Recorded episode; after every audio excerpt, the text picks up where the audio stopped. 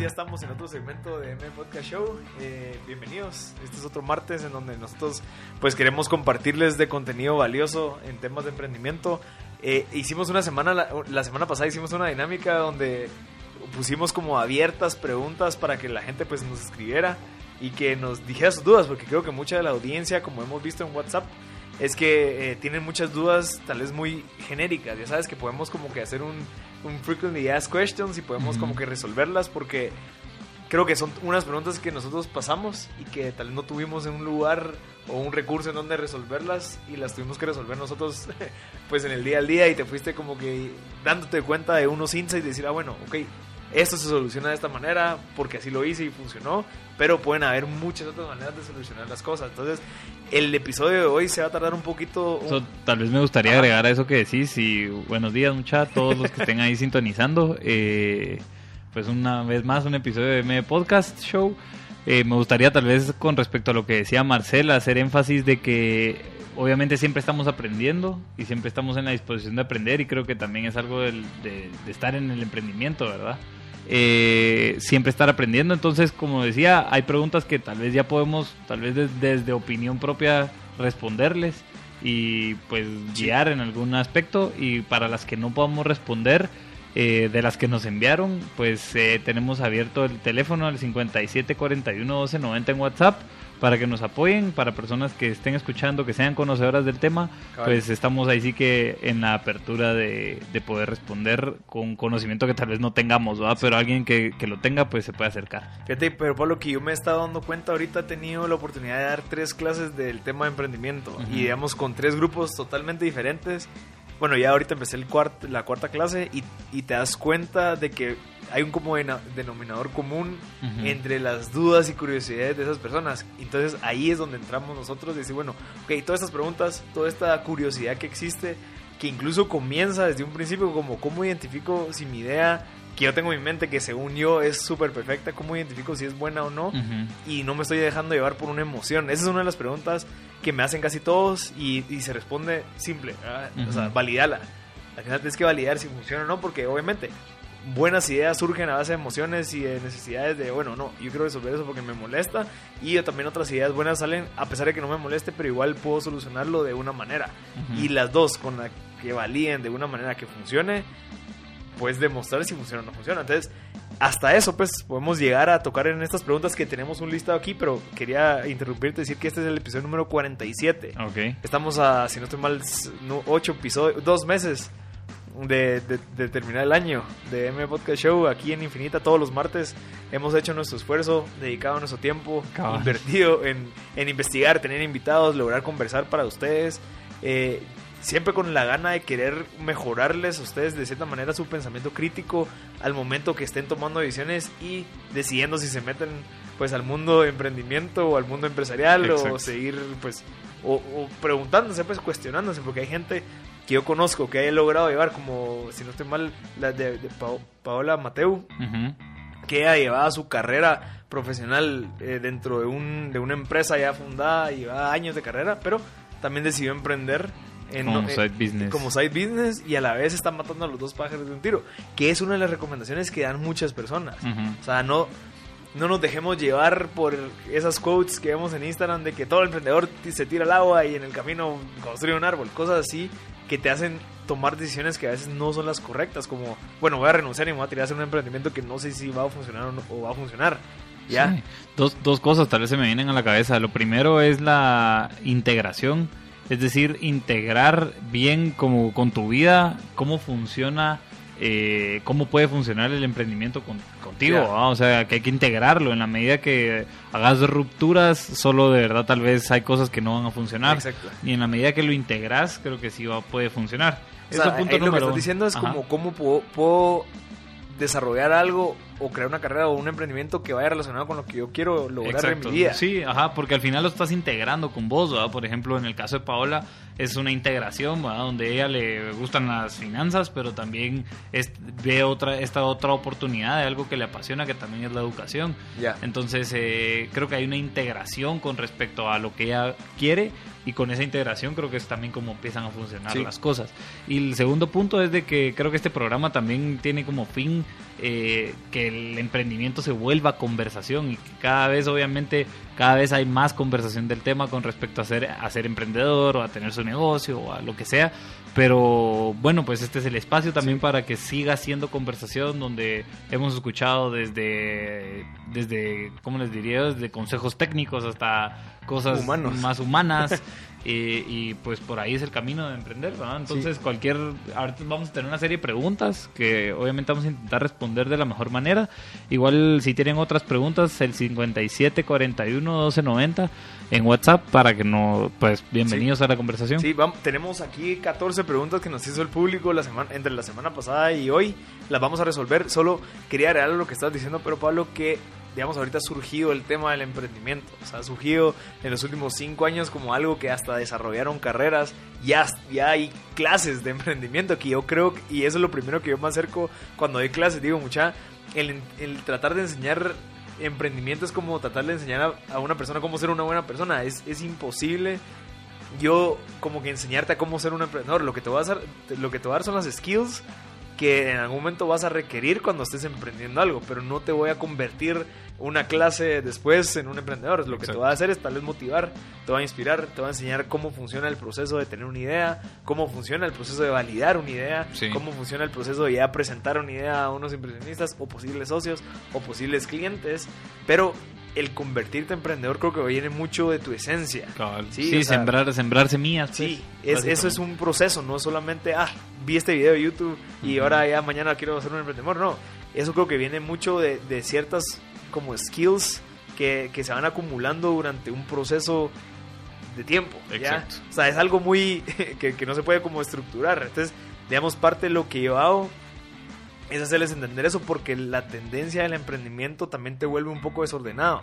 Puede ser de que el querer emprender te, te desvíe de una carrera de disciplina, digamos, el graduarme en la universidad, digamos que eso puede ser de que hay gente que dice, no, yo puedo aprender solo en la calle, que es cierto, pero también la universidad te enseña disciplina, te enseña perseverancia, te enseña eh, a, desarrollar habilidades de, sociales y demás, y responsabilidad, que tal vez si no las tenés en la universidad, puede ser que no las tengas al momento que vas a emprender. ¿Me explico?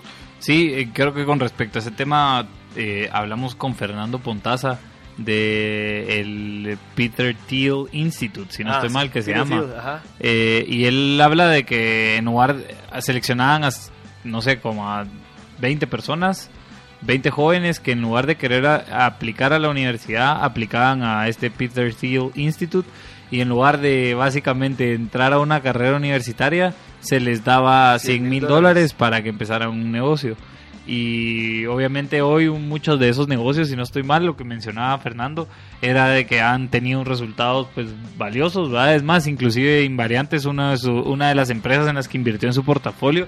Es ah, una que surgió del Peter Thiel Institute, De una persona que no estuvo en la universidad, sino que fue a probar en la carrera del emprendimiento con una inversión de 100 mil dólares empezar un modelo de negocio que hoy pues ya tiene y más inversionistas, ¿verdad? Mira, yo creo que también hay que entender de que, bueno, que cosas que he leído es que el promedio de personas a las que les invierten tienen de 35 a 45 años. Cabal. Yo no sé si es cierto o no, pero me da mucha lógica decir, bueno, tal vez esas personas han pasado por un montón de cosas que tal vez no sé, no se enseña en la universidad obviamente, pero ya tienen disciplina, ya tienen responsabilidad, ya tienen conocimientos financieros, ya tienen conocimientos de grinding y que a los 35, al haber acumulado todas esas skills, obviamente ya es mucho más atractivo, ya tienen cierta formalidad, ya, ya tienen cierto conocimiento del mercado que es atractivo para darles inversión a que un patojo de 18 años que como se dejó llevar porque yo quiero emprender, no quiero estudiar, va a ser bien complicado que salga adelante. Puede ser que, estoy seguro que hay casos de, de, personas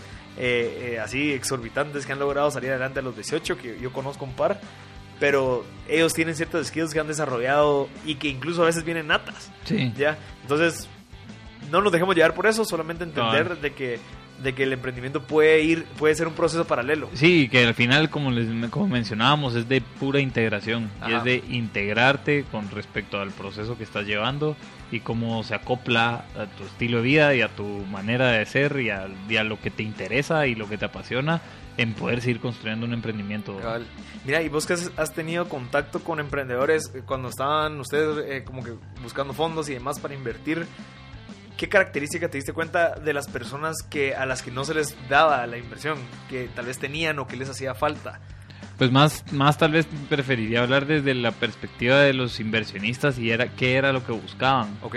Eh, el- lo que buscaban los inversionistas más era un mercado atractivo, es decir, que el mercado que el negocio estuviera intentando atacar eh, tuviera potencial de crecimiento o que estuviera poco poblado, es decir, que no estuviera saturado, ¿verdad? Porque cuando está más saturado pues requiere Sí. mucha más inversión. Eh, otra cosa que también es la de lo que estamos hablando anteriormente es de las rayas del tigre. Eh, las rayas del tigre así como que cuántos emprendimientos has quebrado ¿ah? y si ya quebraste uno o dos pues solo ya o sea no es verlo desde la perspectiva de ah ya la cagaste sino desde la perspectiva de no ahí ya cometiste errores que son valiosos que solo vas a saber mejor a, a- a- lo vas a, saber abordar de una mejor manera verdad entonces esos eran como dos cosas uno el mercado dos las personas que lo estaban ejecutando que ya hubieran cometido errores eh, y, y diría que tres que estuvieran solucionando un problema que les llamara la atención eh, y otra de las características que tal vez sería una cuarta y tal vez no, pero no menos importante es si al inversionista le interesa invertir ya sea en manufactura, en servicios o en productos. Ya. O sea, como que industria, ok. Cabal, como que a dónde te querés enfocar, vender algo que se tenga que producir para venderlo e invertir en algo que tengas que comprarlo para venderlo a otro margen o pues a otro precio o eh, invertir en un negocio, modelo de, de negocio de servicios, Ya. ¿verdad? Mira, digamos, yo creo que la parte de las rayas del tigre también va con una soft skill que es esta como de perseverancia, ya sabes, como de resiliencia, que ok, sí, quebré mi empresa, ok, Ujú. aprendí, pero bueno, que voy a aplicarla en la próxima que también falló, pero bueno, ahí voy y ve, se ve esa como tra- trayectoria y carrera que lleva a esa persona a decir, bueno, este brother, yo sé que todos esos errores ya los cometió, no con mi dinero, y estoy seguro que no los va a volver a cometer con mi dinero cuando yo les invierta. Sí. Entonces como que a eso es lo que iba, esos 35 años No te que- lo- a, a los 18 no tenés esas rayas del tigre, exacto. pues. Entonces ajá. hay que buscar esas rayas del tigre, pero entender de que todo es un proceso. Sí. Sí, a veces mucha gente dice, a la madre, falló mi empresa. Entonces, no, ya no quiero seguir adelante. No, esto es parte, esa es una maestría que sacaste de cómo no hacer las cosas. Ahora, aplica todo lo que, lo que aprendiste en otro posible emprendimiento. Y puede ser de que entre esos dos emprendimientos digas, bueno, ¿sabes qué? Siento que me hizo falta eh, la parte de sistema, la parte de procesos. Me voy a meter a trabajar en una multinacional donde me enseñen a cómo llevar eso. Y parte de tu carrera puede ser, bueno, durante dos años yo voy a trabajar en una corporación para que todo ese conocimiento que yo tenga, más los skills que fui agarrando cuando emprendí, los aplique en mi nuevo emprendimiento. O sea, ver que el emprendimiento no es, un, no es una estrella fugaz, ya sabes, no es solo, ah, emprendió y qué, virgo, no, sino que es un proceso, es una carrera que vos la tenés que ir diseñando decir, bueno, entonces, ok, me di cuenta que me hace falta esto, entonces me voy a meter a estudiar esta parte. Y, y así, lo vas viendo como una carrera y un proceso que no solamente es una vía, sino que son miles de vías. Incluso hay gente que después de viajar regresa con mejores ideas, regresa con mejores eh, conexiones y demás. Entonces no es como que hay una vía, ¿me explico? Cabal. Entonces la idea es buscar esas rayas. Sí. Y esas rayas puede ser dentro de una empresa, puede ser dentro de un emprendimiento, puede ser incluso de personal, de que fallaste con una relación de un amigo, entonces ya sabes de que eso nunca lo vas a volver a hacer con alguien más. Entonces creo que va mucho de la mano con un montón de cosas. Así que vamos a seguir hablando de esto en el próximo segmento de M Podcast Show. Estás escuchando MB Podcast Show por Radio Infinita. Ya estamos en el próximo segmento de M Podcast Show. Ya, bueno, a la gente que se acaba de sintonizar, que va en el tráfico, que va aburrida y quiere aprender, pues encontró creo que la estación perfecta para al menos la gente que tiene una idea. Mucha, la gente que tiene una idea de negocio que no ha llevado a cabo por tal vez no saber cuál es el proceso, no saber, no ha tenido esas rayas del tigre como lo que estábamos hablando nosotros antes, nos pueden escribir al WhatsApp al 5741 1290. Pónganos su idea de negocio y tal vez nosotros la podemos desarrollar aquí. Tenemos un montón de preguntas eh, que nos ha hecho la audiencia en Instagram, que nos hizo la semana pasada en esta dinámica, dinámica que quisimos hacer. Pero para resumirles un poquito lo que hablamos en el segmento pasado con Pedro Pablo, identificamos que hay varias personalidades, ¿sí? Al emprender existen muchas maneras de hacerlo, no solamente existe una, a veces nos encajonan de que solo de una manera hay que emprender y cuando hay miles, ¿sí? Hemos tenido 46, 45 personas aquí en el, en el podcast de, de M Podcast Show con, con Pero Pablo y cada uno es totalmente diferente. Eso es lo que más me gusta. Hay personalidades totalmente diferentes, hay negocios totalmente diferentes con modelos de negocio totalmente diferentes. Entonces lo que nos da es esa, esa esperanza. ¿sí? De que no solamente existe este tipo de emprendedor de Silicon Valley que está desarrollando tecnología, no, al contrario, o sea, existen tantos y que obviamente las más populares porque se hicieron, ya son unicornios, digamos, son esas que escuchamos, pero existe una economía totalmente eh, diversa de emprendedores que han logrado salir adelante con diferentes cualidades y pues eh, eh, diferentes modelos de negocio.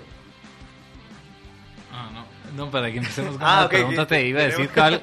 No, y creo que la conversación del segmento anterior eh, se quedó en que también muchos de los emprendedores terminan muy apasionados con el proceso evolutivo. Sí. Y es de que el proceso evolutivo en un emprendimiento, precisamente en la medida que va pasando más años, se va gestando mucho más todas esas habilidades, todos esos contactos, todo ese conocimiento, que solo se va volviendo como una bola de nieve para algo que va agarrando más fuerza.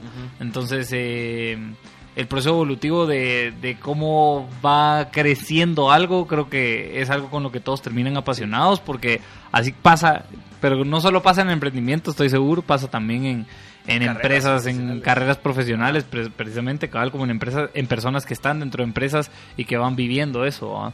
Entonces, eh, tal vez empezamos con las preguntas, Sí, Marcel. mira, tenemos una pregunta y eh, que esa va para vos, pero Pablo va dirigida para vos, que es eh, ¿cómo has manejado vos tu liderazgo? ¿Está basado en tu personalidad o en la causa más grande que tú? Digamos, eh, asumo que esa pregunta va enfocada a que si tu liderazgo está motivado por tu personalidad, por cómo sos, o porque te motiva demasiado el problema que querés solucionar. Eh, yo creo que siempre he partido más del problema que quiero solucionar. O me apasionan los problemas para empezar, no las soluciones. Si me apasionaran, digamos, las soluciones, tal vez eh, ya, se, ya se hubiera terminado el- Cabal. el- mi camino en el emprendimiento. Pero me apasionan los problemas y resolverlos. Entonces, eh, creo que más va a esas causas de, sol- de solucionar problemas en donde se encuentran, que son específicas y que, se, y que cada vez llegan a ser puntuales al punto de agregar valor.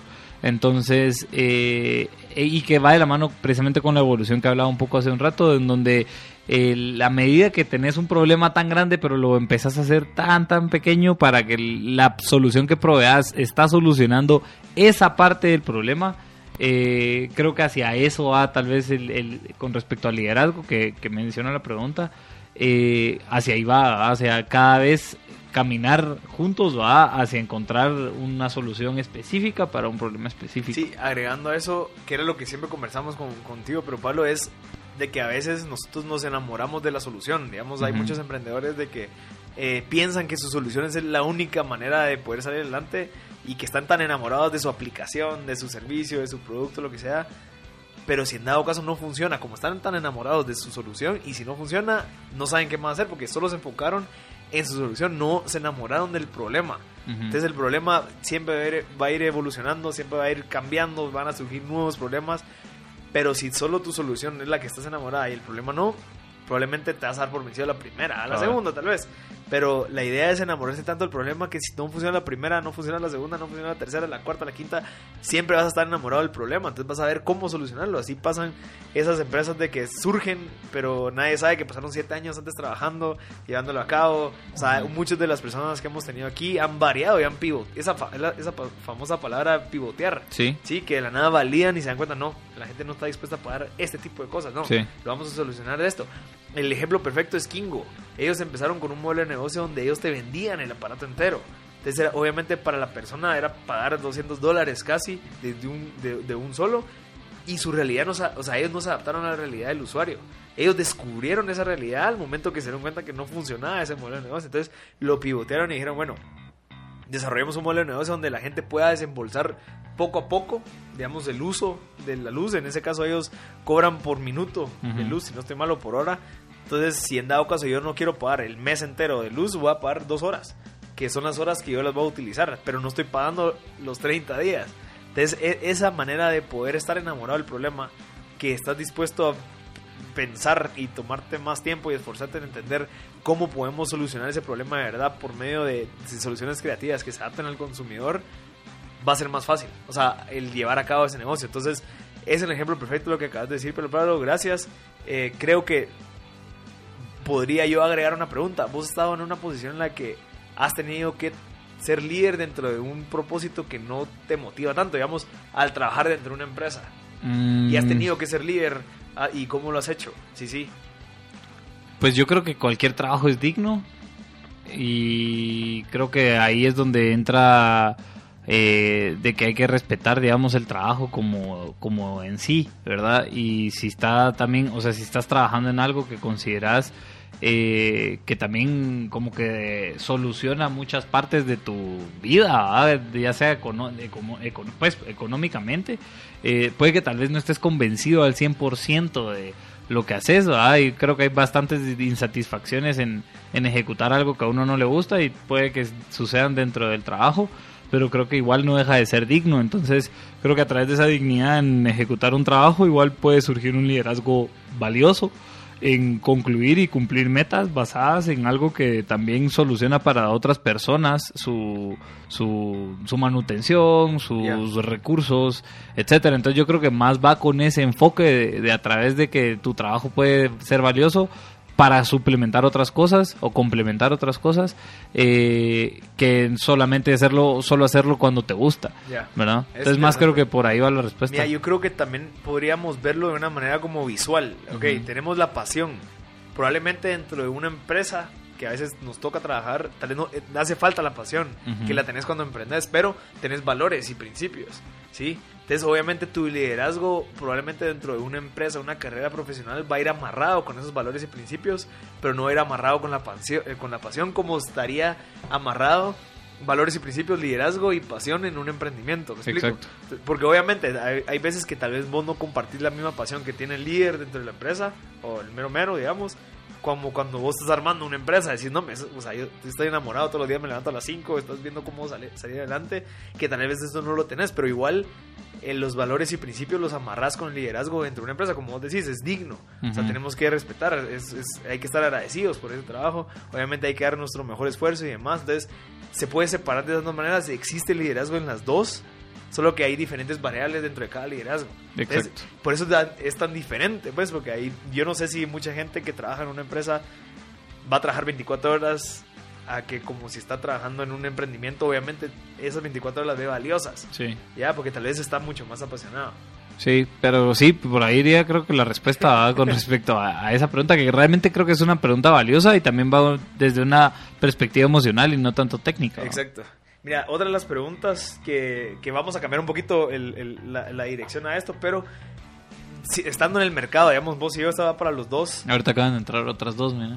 Ahí en- Ah, le recordamos en el ok. 5741-1290 eh, están entrando preguntas de Ah, sí, sí, con sí. respecto al emprendimiento. Unas pueden ser técnicas, otras pues más tal vez humanas. Es la que acaban de poner ahorita. Va. Mira, eh, nos acaba de escribir Manuel Pérez.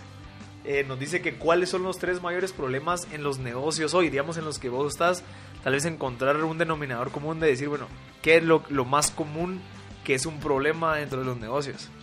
Eh, uno, el conocer el, el modelo financiero, o por lo menos tener un entendimiento de los números y saber por lo menos el flujo de caja. No saber de que solo tu, tu negocio está caminando por eh, porque hay dinero en el banco, ¿ah? Sino que entender cuáles son los márgenes y costos de ese negocio. Ese sería como que el primero. Eh, el segundo, eh, con respecto a la venta y encontrar el mercado adecuado eh, cómo, dónde están esos canales de venta, eh, donde sí vas a poder ir a agregar valor con el servicio que tenés o con el producto que tenés. Esa sería como la segunda. Obviamente eh, no estamos en un país como tan consumista, digamos, como lo es México, Estados Unidos. Eh, el mercado igual consume, también es grande, pero no para dimensiones ex- exageradas, ¿verdad? Entonces creo que también estar enfocado de la mano de tu mercadeo en enfocar dónde está tu nicho de clientes, digamos, y cada vez irlo validando, creo que también es otro de los retos. Eh, y el tercero son la, la- el alinear incentivos. alinear incentivos con personas adecuadas para poder sacar adelante un negocio, ya sea desde una asamblea de accionistas donde necesitas eh, recursos, eh, una junta directiva donde necesitas conocimiento y una gerencia donde, y gerencias donde necesitas ejecución. Eh, y tener alineadas tanto cada una de esas líneas de fuego como entre esas líneas de fuego creo que es el tercer reto. Mira, y digamos de, de estos retos o problemas, eh, ¿qué oportunidades crees que existen para alguien que diga, bueno, yo podría resolverlo? Sea, por medio de un emprendimiento, tal vez yo te puedo ayudar a, hacer estudios de mercado, tal vez te puedo ayudar. Bueno, estos más son ideas que tal vez nos han venido, pero uno es, por ejemplo, tener un negocio que solo provea leads a las empresas o prospectos, o sea, solo que alguien se dedique. Pues yo voy, te digo. te lo va a quitar así. alguien que está escuchando, agárrela y háganla. Y no, no, pues yo, yo voy, te digo, mira, mi perfil de cliente es este. Eh, y te voy a pagar, no sé, 10 de X por cada cliente que me, por cada uno de estos perfiles que me mandes teléfono, correo y nombre. Y entonces con eso yo ya puedo empezar mi labor de ventas. Ya. Pero ya me estás trayendo perfil de cliente adecuado. Que es el, enfocado a lo que yo estoy haciendo. Entonces, entonces el objetivo de esta empresa que me imagino yo de vender leads es solo que me puedas mandar los clientes que ya tengo perfilados yo y que te digas vos a venderlos. a conseguirlos. Y el proceso, ¿cómo funcionaría? Digamos, yo me lo estoy imaginando ahorita, tal vez sería por medio de, de redes sociales, el identificar qué tipo de perfiles están interesados en los temas que vos querés. Obviamente lograr incentivar que esas personas quieran dar su información por medio de una publicidad o a cambio de algo que les interese para que esas personas consigan esos leads. Pues ese es precisamente el reto que ah, le tocaría a esa empresa. vieron, una oportunidad de negocio. pero es uno de los problemas, al final encontrar esos nichos. Y si hay alguien enfocado en encontrar nichos de un negocio para colocar venta, creo que es algo valioso. Porque digamos, creo que hay dos maneras de encontrar leads, uno buscándolos y uno trayéndolos. Sí digamos, el atraer leads sería por medio de, bueno, voy a probar ofrecer este producto que probablemente no lo tenga porque existe negocio así que voy a probar a ver si, si jala gente.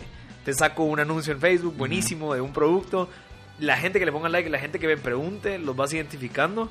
Entonces encontrás esos perfiles que, wow, yo no sabía que había tanta gente interesada en este producto que no lo tengo acá, pero les voy a decir que en 30 días está.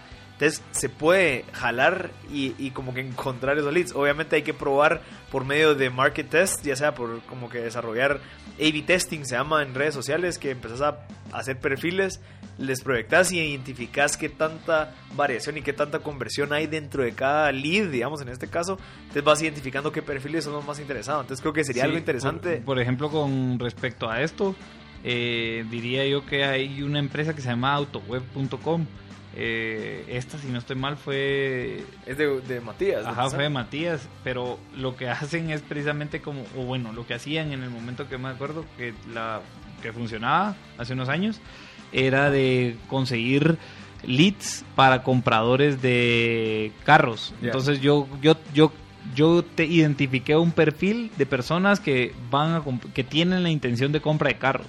Consigo su información y se las vendo a los vendedores de carros, o sea, a la, a la más cercana en dirección, digamos, de donde está este comprador.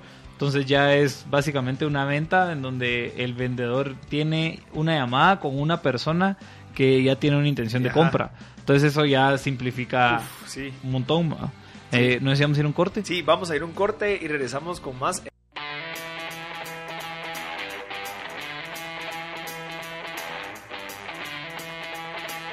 Ya estamos de nuevo en otro episodio de M Podcast Show. Tenemos una noticia importante ahí para la audiencia.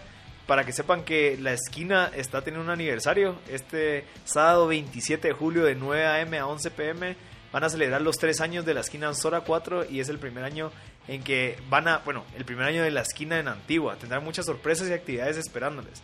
Hay juegos de feria y muchas sorpresas, como cócteles especiales de Quetzalteca, como el chancletazo, el pet Peltrazo y la volteadita. Recuerden la esquina zona 4, ruta 2, 4-71 y la esquina antigua, sexta avenida norte, 43A, que está atrás de la iglesia de la Merced, a la parte de Celina. Así que no falten, creo que es una buena oportunidad para ir a comer rico y, a y pues darle ese beneficio a las empresas chapinas que están queriendo pues salir adelante. Así que este es otro segmento de M Podcast Show. Les recordamos que aquí conversamos con emprendedores, líderes en muchas áreas, en este caso pues Eh, estamos hablando de las preguntas más importantes que nos hicieron durante la semana eh, sobre temas de emprendimiento. Nosotros queremos hacer accesible toda esa información de emprendedores que probablemente no, no existe, o sea, porque es tan variable, pero por eso nos esforzamos en tener gente aquí que nos comparta sus experiencias, cómo lo han logrado, qué, cos- qué retos eh, se han identificado y cómo los han llevado a cabo. Además de la experiencia de Pedro, Pablo, que es, es un emprendedor y eh, al igual la mía, creo que podemos llegar a sacar conclusiones valiosas que pueden serle útil a toda la gente que está ahorita manejando o que está escuchando el podcast. Tal vez entremos en la siguiente pregunta que entró, Marcel. Sí, tenemos, bueno, ahorita acaban de entrar cuatro preguntas más. Eh, solo para que sepan, todos estos episodios los pueden escuchar en Spotify. Si en dado caso se acaban de entrar ahorita tarde, pues lo pueden escuchar en M Podcast. Y le recordamos todos. el WhatsApp del 5741-1290. Y por cierto, si alguien está buscando una oportunidad de trabajo, alguien está buscando una oportunidad donde crecer y aprender del mismísimo Pedro Pablo, que necesitas ahorita todavía un asesor de ventas. Sí, eh, por favor, manden su hoja de vida a pedropablo arroba maneki con K punto co. Maneki con co. pedropablo arroba maneki con K punto Digamos, ahorita en este proceso de buscar perfiles, ¿cómo te ha ido? ¿Qué, es lo, qué, qué retos has encontrado? Eh, bueno, realmente no soy experto en conseguir personas, entonces precisamente ahorita cabal contratamos a alguien para que nos busque. Eh, sin embargo, igual estamos en apertura de recibir propuestas para vendedores. Eh, estos vendedores, pues básicamente es, es una labor es una labor bastante competitiva, diría yo. eh, de bastante reto con respecto al cliente porque es una venta enfocada en servicios. Eh, y también Crear relaciones, entonces. Sí, es enfocada en servicios, pero también con en la creación de relaciones y pero también en, en dar de verdad una facilidad al cliente, ¿va? Resolver. resolver, dar una solución, pues, y creo Sí. que es el tema. Eh, inclusive va- vamos, el, el servicio tiene cervezas, ce- o, perdón, Cervezas. eh, ofertas excelentes. Eh, ahorita tenemos un 50% casi de descuento en el primer mes que es aplicable a un presupuesto de spending y de, de marketing, ¿verdad?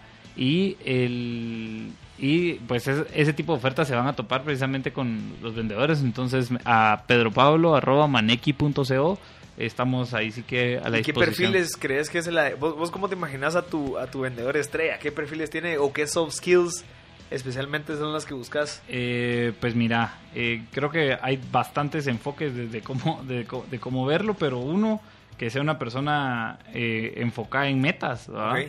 Eh, eso sería como que una de las primeras cosas que me, pues que me llaman la atención a mí, que sea ejecutor, es decir, de que se pueda sentar y ejecutar, ¿verdad? Que le apasione el descubrimiento, diría yo, o sea, que también creo que es un reto. En- gusta aprender. Exacto, que le gusta emprender, eh, que piensa más en el, en el futuro que en el, ¿cómo te digo? Que piense, que piense bien en su futuro, o sea, que tenga claro como que hacia dónde ir eh, y que prefiera escuchar que hablar, porque creo que esa es una manera de, de- de brindar soluciones. Y fíjate que eso va en contra de mucho de lo que la gente piensa de un vendedor, ¿va? Cabal. Que hable y que hable y que logre vender y al final no. Vos tenés que aprender mucho a escuchar para entender qué es lo que quiere el consumidor y dejarlo que se exprese y que se desahogue para vos decirle, mira, entonces yo eso lo puedo solucionar así. Exacto. Ajá. Sí, no, entonces, pues por ahí el, enfoque va en, con, y las metas son, o sea, son alcanzables, el servicio es excelente y pues estoy a las órdenes. Perfecto. Entonces, por si en dado caso alguien que está escuchando ahorita tiene la gana o tiene conoce a alguien eh, que le pueda servir esta información, pues se la puede llegar. Si en dado caso no lograron obtener el correo de Pero Pablo, lo pueden, eh, nos lo pueden mandar o a escribir el correo a nuestra cuenta de Instagram, MBP Show. Ahí pues contestamos rapidito para cualquier duda o consulta. Vamos a ir con las preguntas y una de las preguntas que me, me, me encantaron, que, nos la acaban de mandar ahorita, se llama, ¿cómo se llama esta persona? María José Rodríguez. Es, eh, ¿has tenido un, ha- has- ¿han tenido algún caso en que un cliente no recomienda su empresa y cómo lo han llevado?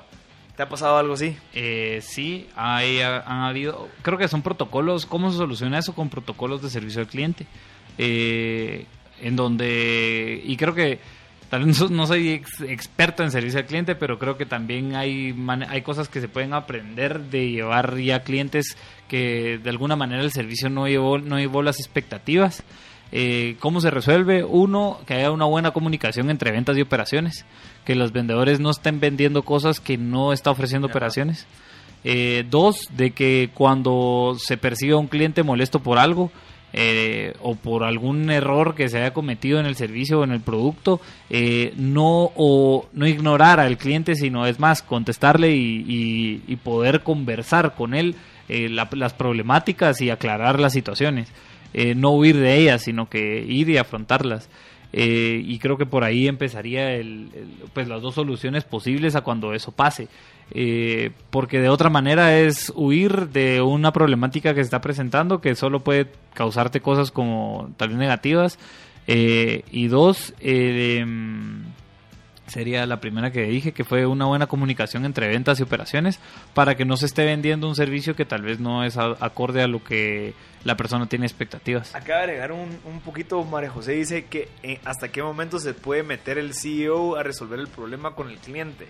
Si en dado caso tenés un departamento de ventas que tuvo un problema con un cliente, ¿en qué momento se debería meter el CEO a arreglarlo cuando el cliente, o sea, dentro de un correo o en un feed de comunicación se mete a tratar de resolverlo? ¿Crees que es positivo o negativo? Eh, pues yo creo que es, depende la, o sea, creo que es importante que solucionen las personas que están encargadas del tema no necesariamente eh, las personas de, o sea, el más alto rango, digamos, de la empresa.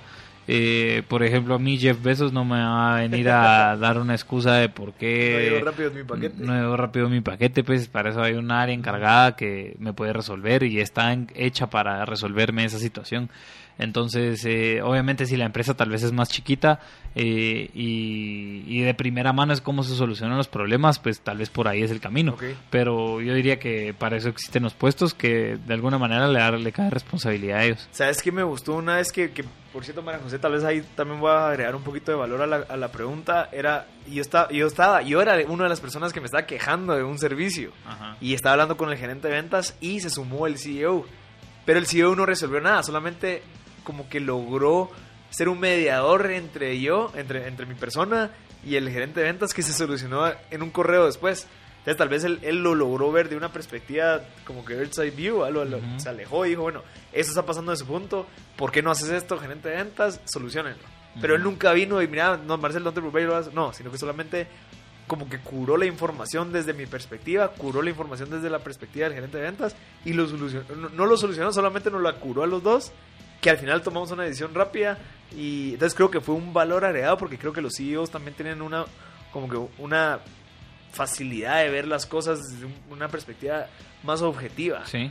Porque digamos yo estaba molesto y obviamente el gente de ventas no le iba a gustar que alguien estuviera molesto, entonces se metió esa persona tercera y, y lo solucionó por medio de un correo. Exacto. Entonces creo que puede ser que hay momentos adecuados y hay unos que no. Eso es una solución bastante viable, la verdad. Que no es una solución directa, sino que solamente es alguien que llegó a agregar valor y que por ese valor y esa utilidad se, se arregló. Exacto. Ajá, entonces creo que se resuelve, espero que se resuelva tu pregunta, María José. Otra de las preguntas que está haciendo Raúl es cómo estableciste la visión y la misión de tu empresa. Porque eso, eso digamos, yo antes tenía mucho conflicto con cuando estabas en clases de, de, negocios en la universidad y, y, lo primero que te podían hacer era poner la misión y visión de la empresa. Incluso en casos. Era como que, mucha, tenemos esta hot dogs, no sé qué. Entonces ahora pongan la visión y la misión. ¿Cómo vas a ponerle vos la visión y la misión de algo que vos no sabes por qué es que lo estás haciendo? Solamente desde la universidad. Entonces obviamente te da un mal gusto y te hace, te hace verlo como, ah, eso estorba. Pero vos ahorita que estás emprendiendo y tenés tu negocio, el cual vos sí le ves una visión, el cual vos tenés una misión del día a día, es bien importante definirla. Sí, creo que hay preguntas que te ayudan a guiarte en resolver, o sea, en resolver hacia dónde querés caminar, ¿verdad? Porque creo que tal vez, creo que por ahí parte, tal vez la pregunta, decir, reescribiéndola es, eh, ¿para qué sirve la visión? Ajá. Yo creo que es... Eh, es poner un punto en común entre todos para saber que estamos caminando hacia ahí conceptualmente, ¿verdad? Porque tal vez en la visión todavía hay cosas que no existen, pero hacia ahí es a donde se quiere llegar. Entonces, conceptualmente, si todos los del equipo la tienen clara, sabemos que estamos caminando hacia, eso. ya sea que ah, tomemos distintas rutas eh, o que uno sugiera una ruta y otro sugiera otra, pero, pero vamos buscando eficiencias hacia ese punto focal, digamos, que funciona como un punto focal en el tiempo al que hay que llegar. Entonces, eh, más tal vez cambiaría un poco la pregunta, ¿para qué sirve? Y creo que sirve para eso. Entonces, eh, si para eso sirve, ¿cómo, cómo la vas a construir pensando hacia dónde todos quieren llegar? Vale. ¿Verdad? Sí, yo creo que podría agregar ahí que también yo creo que la visión es algo psicológico y a la vez técnico, porque también psicológico te hace ver de que estás caminando hacia algo, no solamente están trabajando por trabajar y esperas obviamente que las decisiones de tu de su superior, digamos, en dado caso trabajando en una empresa o las tuyas, vayan enfocadas a algo. Entonces la gente sabe que esa decisión va, ok, eso se está acercando a nuestra decisión, sí, buenísimo. Entonces yo sí me quiero meter a trabajar en esto o sí quiero seguir trabajando en esto porque obviamente tal vez este recorte personal nos va a ayudar a llegar a esa parte, pero si solamente están haciendo cosas sin ningún, que no vaya de acorde a la visión, obviamente es difícil. Y la parte técnica, obviamente, eh, si en dado caso se quiere llegar a comer el mercado de Centroamérica en los próximos cinco años, ok. Entonces, ¿dónde está el software? ¿Dónde están los procesos? ¿Dónde están todas estas capacitaciones que necesitamos? Porque obviamente para poder llegar a ese mercado o abarcar tanto requiere un montón de cosas técnicas. No solamente es, ah, qué bonito, ojalá que lleguemos, sino que incluso el personal se puede cuestionar. Mire, nuestra visión en cinco años es hacer esto y seguimos igual, no Exacto. me educan, no, o no nos han capacitado, entonces ¿cómo quiere o cómo espera? Que lleguemos a eso. Se puede poner una presión entre ambas partes, Exacto. creo. Entonces creo que es algo valioso. Y nos vamos a la misión. La misión para mí es el por qué es que te despertas todos los días de tu cama.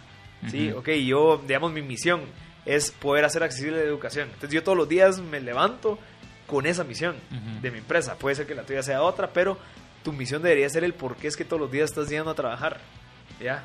¿Cómo lo has visto vos en tu empresa? O sea, si ha funcionado o no te ha funcionado. Pues yo creo que también la misión y, va un poco también con el tema de los valores, en donde eh, si respetas esos valores, ya sea desde cualquier línea de fuego, podés responder hacia, hacia esos valores y usarlos como, como una herramienta para corregir.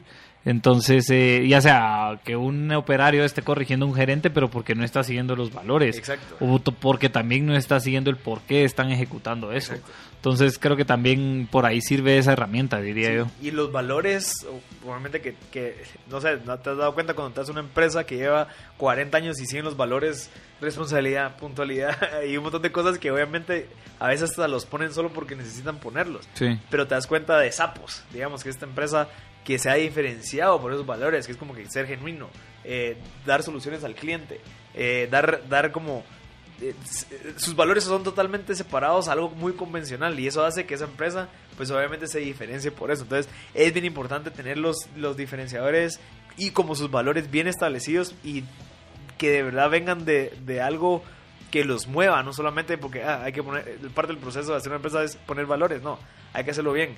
Y entonces obviamente al momento que vos estás a meter a trabajar en una empresa, tus valores van de acuerdo con eso, tal vez tú sos muy cuadrado y los valores de la empresa es ser innovadores, eh, ser disruptivos, pensar afuera de la caja y no, yo quiero ser, yo quiero números, yo quiero ser cuadrado, entonces tal vez puede ser que los valores no vayan de acuerdo a eso. Tenemos una pregunta aquí, solo vamos a ir al corte y regresamos para responder las preguntas, las últimas dos preguntas que nos quedan en el siguiente segmento de M. Esto es MB Podcast Show con Marcel Barrascut y Pedro Pablo Beltranena.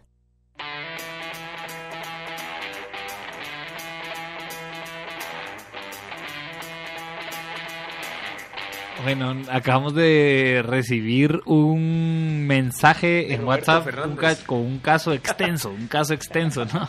Pero está interesante. Roberto Fernández, si quieres más, Sí, resumilo. nos cuenta que desarrollaron un proyecto, lo fueron a presentar y parte de su visión en cierta cantidad de tiempo era lograr X. Pero el problema, bueno, no, un buen problema fue que llegaron a esa visión en muy corto tiempo, o sea, en un plazo corto. Entonces el problema es de que ahora se quedaron sin visión porque ya lograron esa visión. Que Entonces- llegaron demasiado rápido a Ajá. cumplir lo que tenían planeado. Entonces, ¿qué, ¿qué pensás vos de eso y cómo podemos ayudar a Roberto? Eh, pues uno, eh, hay un recurso que no es dentro del esquema mm, estándar de visión, misión y valores. Eh, este recurso se llama el BIHAG. Eh, le mandamos ahí a, a Roberto el link para que pueda ver qué es un BIHAG. El BIHAG en... Si querés, léeme ahí qué es el, el BIHAG en, en... como lo define. Ahí sí que... Se, se llama Big Hairy Audacious Goal. Lo Estamos, ahorita estamos abriendo para que le podamos dar la mejor. Eh, Así, cabal Big Hairy Audacious Goal. Esto es una, un concepto que viene a plantear Bern Harnish en el libro de Mastering the Rockefeller Habits. eh, este, en este libro eh, mencionan una cosa importante que es el VIHAG. En ese VIHAG es pensar en cuál es la meta más grande y más peluda, diría. Ajá. Eh, o Big sea, eh, y, y cuál es de verdad, qué, qué es lo que va a ser de verdad muy difícil. Porque si lograste que tu visión concretarla en un año o más, mucho más rápido de lo que esperabas, uno, excelente. ¿verdad? Porque qué pilas. Dos, eh, tal vez no fue tan, no era tan grande tu visión o no te permitiste pensar tan grande y tan, ah, o sea, tan grande y tan alto como para haberla cumplido tan rápido. Entonces, eh, creo que esa es como una de las eh, respuestas que diría yo. ¿ah? O sea, solo fue demasiado rápido que no estabas pensando tan grande, ¿verdad? Sí, aquí tenemos un par de BHAGs de ciertas empresas eh, internacionales y grandes, digamos la de Google. Su BHAG es organizar toda la información del mundo. O sea, imagínate, esa va a ser casi imposible lograrlo. Entonces, pero siempre se está como, siempre va a estar como cambiando ese problema. Bueno, y que si lo ves en términos concretos, tal vez ya no tan... Hoy ya Sí. no les es tan difícil Lo lograrlo. O por lo menos hoy son los más cercanos en lograrlo. Ajá. Vayamos, el de Uber es hacer la, eh, como que el transporte tan, tan confiable y fácil como llevar agua. Ajá. Que, que para todos, para todos lados. Entonces, ese VIHAG es lo que te motiva todos los días. Decir, bueno, ¿para qué estamos trabajando para lograr eso? ¿Cuál es el de Tesla? El de Tesla es acelerar, ajá, como que acelerar el mundo en la carrera de energía sostenible. Ah, ok. Imagínate que sí, porque ellos están desarrollando baterías, están desarrollando carros, están Sí. desarrollando un montón de cosas que van a acelerar. El de Nike. El de Nike es Crush Adidas. Ah, Eso no sé si es cierto, ¿no? Pero creo que es algo interesante. Y, digamos, el de Microsoft es eh, una computadora en todos los escritorios de todas las casas. Ah, bueno, yo creo que esa fue, esa, esa fue una meta que sí cumplió eh, Microsoft en su momento. Creo que hoy, Ajá. tal vez, bueno, no en todas las casas, pues Es claramente no. Tiene que ser Microsoft. Ajá, que pero es una computadora, es decir, la competitividad de la industria Ajá, llegó a que exacto. inclusive nosotros estamos viendo esta información en una computadora. Eh, pero, Ah, no, pero sí usa sistema de Microsoft. cabal, pero bueno, ese es el VIHAG, Roberto, entonces tal vez para responderte creo que por ahí va Sí. el enfoque. Sí, a, a veces nuestra visión se queda corta y obviamente eso no nos motiva. A veces la vemos muy fácil, hacerlo lograr rápido. Entonces, por ende, puede ser de que ese problema que querás solucionar no es tan peludo.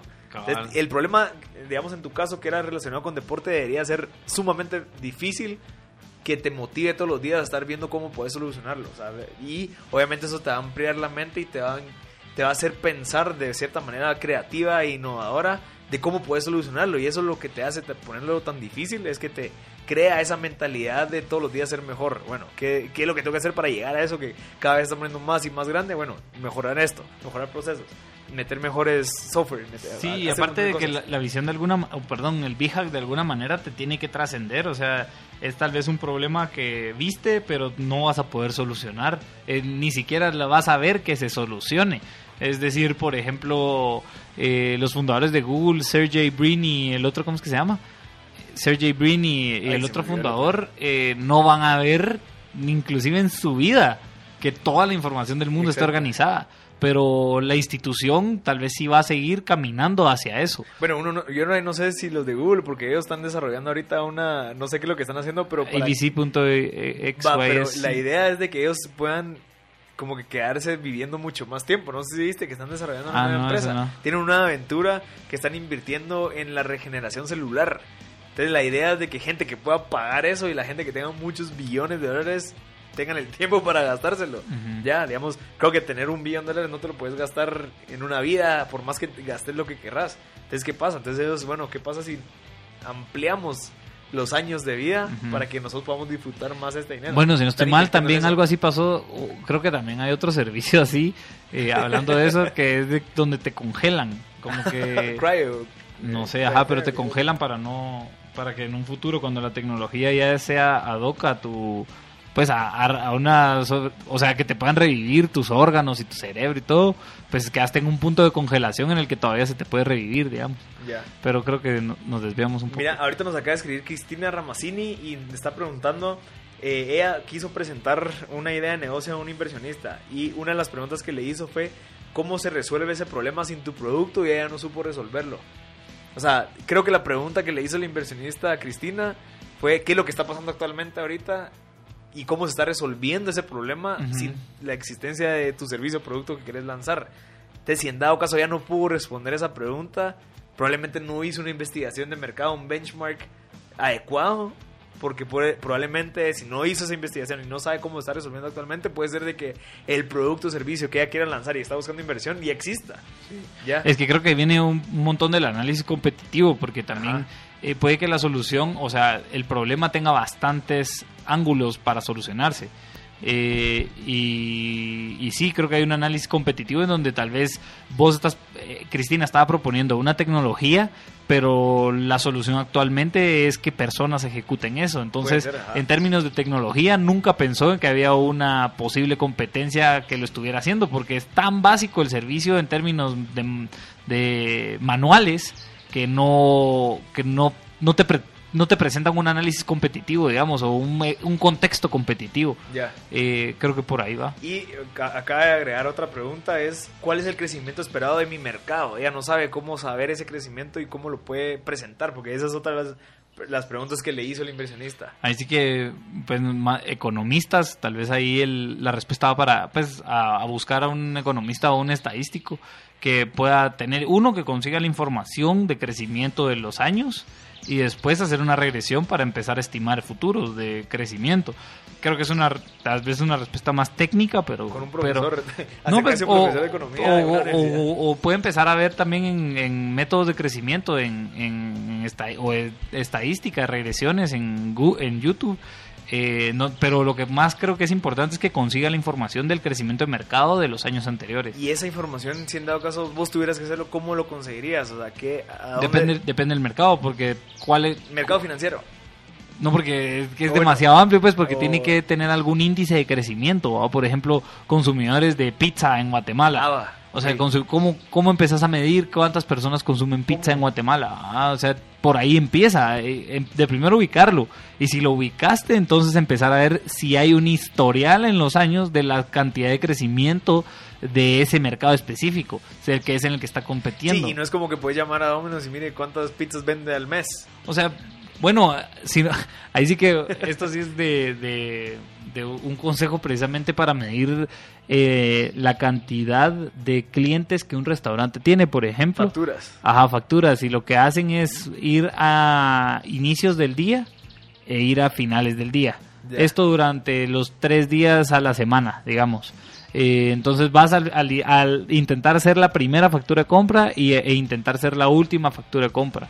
Y entonces ahí vas a poder ver cuántos El correlativo de la factura. el correlativo de la factura. Y en la medida que vayas, no sé, tres veces a la semana, dos veces a la semana, durante un mes vas a poder tener un estimado de cuáles son, y obviamente en distintos días vas a poder llegar a tener un estimado de la cantidad de clientes o de facturas emitidas en un día. Entonces vas a poder, y luego estimas el ticket promedio, Ajá. y con el ticket promedio, pues ya tenés ah, ticket promedio más, Más cantidad de más personas. cantidad de personas que vinieron a consumir por las facturas emitidas, entonces ya te da un norte.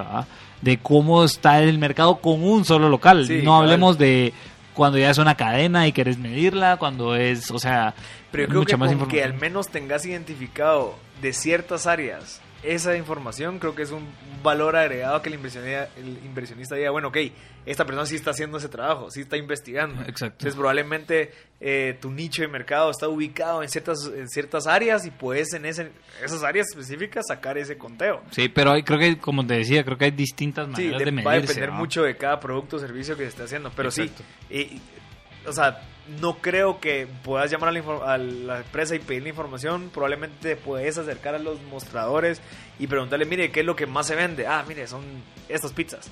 Ok, ¿y cuánto valen? Ah, 40. Ok, entonces ya al menos con que te den una guía o no sé, tal vez decirle a la persona que te esté avisando o que, que llegas de vez en cuando para preguntarle qué pizzas se vendieron hoy o demás, puedes ir investigando ese tipo de información. Pero creo que es algo que los inversionistas lo preguntan, pero también no es tan fácil de obtener. Tal vez no te van a preguntar el dato exacto, pero al menos te quieren pedir qué tanto has investigado, para al menos saber qué tan interesado estás de querer llevar a cabo ese proyecto, pues, y qué, tanto, qué tan dispuesto estás a hacer esas investigaciones. Así que creo que, bueno, me- espero que te haya servido esas, esas respuestas, pero Pablo, no sé si quieres algo más, un consejo. Quedan dos minutos de este último segmento de M Podcast Show. Eh, pues uno que, y lo que siempre decimos es de que sigan intentando emprender, creo que ese es el camino. Eh, y emprender en distintas cosas. Creo que, como hemos dicho constantemente, el emprendimiento no es solo un poner un negocio. Eh, también hay bastantes, o sea, migrar también es emprender, básicamente. Entonces, eh, creo que hay bastantes ópticas desde donde puedes empezar un proceso hacia adentro como hacia afuera de algo que quieres lograr contigo mismo. Entonces, nunca es tarde. Perfecto, pero vale, muchas gracias por tu consejo. Yo les dejo el consejo de, atreverse a probar, atreverse a aventurar. Es un proceso, no solamente vas a emprender y el primer mes va a salir todo, sino que es una carrera, es una carrera y es donde vas a obtener todas esas rayas del tigre, como decía Pero Pablo, pero es necesario y es vital para tu vida personal, para tu vida profesional, el obtener esa raya. Así que espero que les haya gustado este segmento especial donde conversamos con Pero Pablo preguntas. Muchas gracias a las personas que hicieron las preguntas. Espero que les haya servido y que le hayamos pues dado respuesta a esas dudas y curiosidades. Así que gracias a todos y este fue otro segmento de M Podcast Show.